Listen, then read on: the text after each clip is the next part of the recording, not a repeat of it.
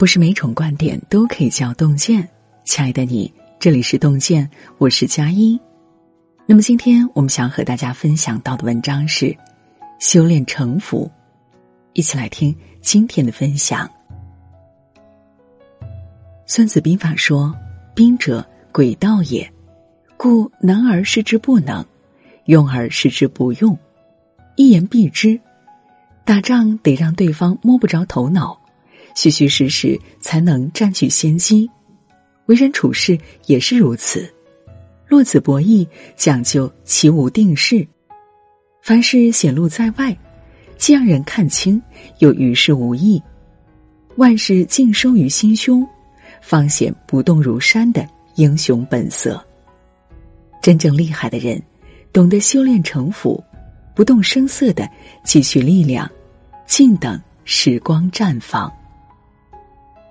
一，隐忍你的欲望。战国时期，名将王翦奉命统帅大军征讨楚国。出征前，秦王前来慰问王翦，询问他有没有什么要求。没想到，王翦很庸俗的说：“希望秦王多赏赐一点金银珠宝，让他养老。”秦王听完，哈哈大笑，爽快的答应了。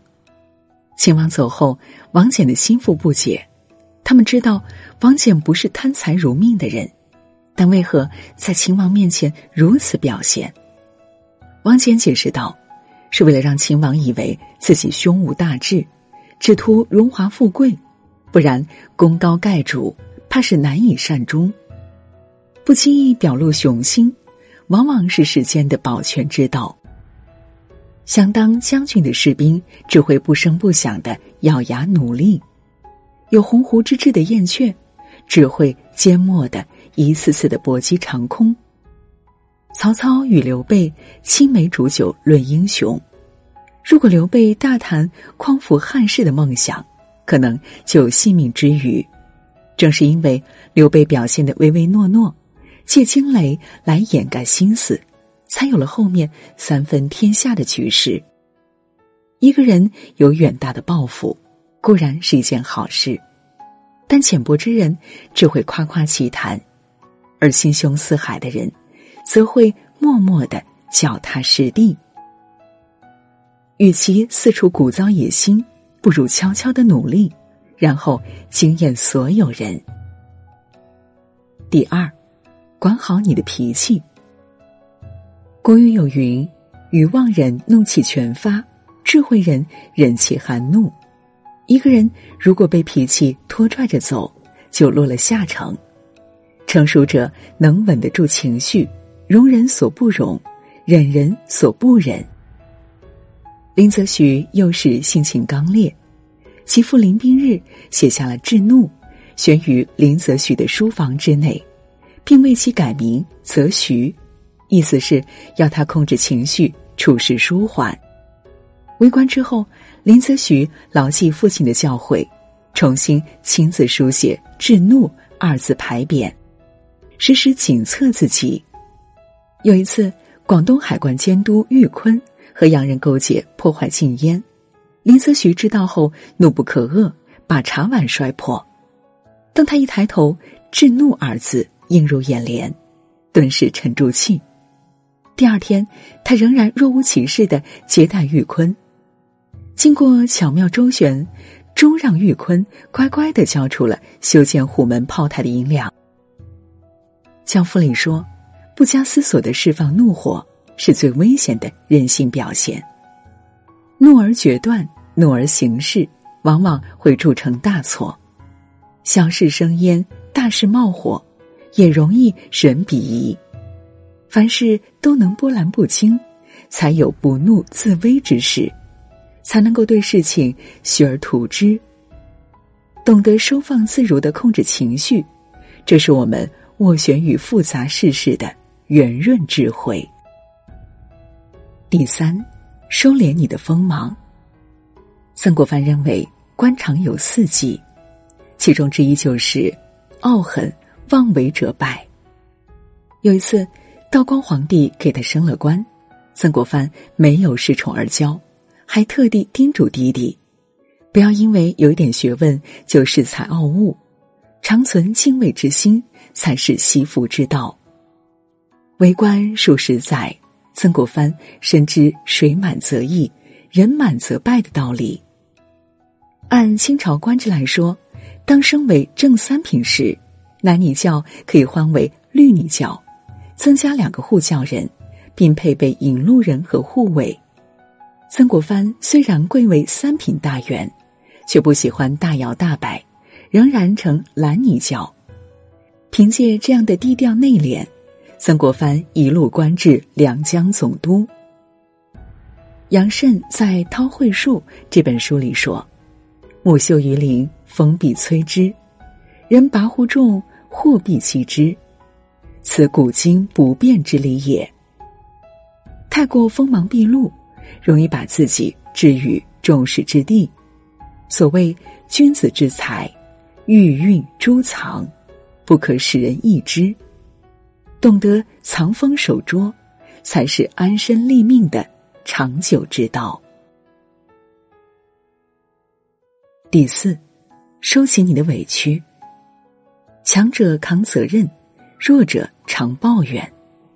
若不如意，就诉委屈。生活目之所及，都是一片阴霾。别人只会远而疏之，若一味的怨天尤人，只会让自己习惯于委责他人，对问题的解决于事无补。在人生成长路上，终究百般滋味自己尝，千种苦楚自己扛。雷军在年度演讲时谈到一件事：小米公司上市后。一度跌到了新股发行价的一半以下，投资者把雷军叫过来，从产品到管理，把他像小学生一样训了一个多小时。作为董事长的雷军非常憋屈，但他没有抱怨，也没有诉苦，而是想方设法的解决问题。先是抄底小米的股票，又在营销、研发技术上下功夫。之后，小米股价一路高涨。就如太宰治在《人间失格》一书里讲：“我仍然认为，向人诉苦不过是徒劳，与其如此，不如默默的承受。与人共事相处，被误会是常态，碰到磕碰也难以避免。在我们的工作中，领导不清楚来龙去脉，会错怪你不够尽心尽责。”同事会把失误甩锅你，让你白白挨骂；客户可能鸡蛋里挑骨头，处处为难你。但生活终究是自己的生活，经受的委屈自己咽下，遇到的坎儿自己去越。弱者怨天尤人的诉委屈，强者处之泰然的扛下来。最后一点，藏起你的好恶。我们身边围绕着形形色色的人，一些人总会让人心生反感，意气用事的人不加掩饰的摆脸色给对方，成熟持重的人则不会以自己的喜好行事。刘邦揭竿而起反秦，与他同县的雍齿追随，可雍齿素来轻视刘邦，在刘邦领兵外出打仗的时候。献出了封邑，投靠了魏国。刘邦对他可是恨之入骨。可是，当刘邦平天下的时候，并没有杀他以泄心头之恨。为了顾全大局、收服人心，故意封雍齿为列侯。将士们见刘邦如此仁心的后代手下，都心悦诚服的拥戴他。有大局观者，心胸藏有乾坤。好恶不言于表。明朝时，严嵩一手遮天，徐阶心中虽然不喜，但是却假意顺从。即使严嵩的儿子严世蕃多次对他无礼，他也不见愠色。这样的老于世故，让徐介与严嵩相安无事，同朝十几年。等到徐介成为首辅，严嵩被勒令退休后。徐介仍然是以好意，他明白皇帝朝令夕改，指不定严嵩何时又东山再起。文化学者马未都曾说：“能跟讨厌的人共事，才叫有本事。人来人往，我们没法决定与谁共事，却能够决定以什么样的态度相处。眼界宽阔一点儿，不要局限于一时的爱憎里，格局大一点儿，懂得去考虑更长远的得失。心机至深远者。”都不会感情用事，而是全盘考虑、深思熟虑。鬼谷子所说：“圣人之道，在以于逆；为人之道，亦在于此。”修炼成佛，并不是去勾心斗角，而是为了自己披上铠甲，更好的与这个世界交手。点个再看，往后余生，愿我们。知世故而不世故，历沧桑而不失赤心。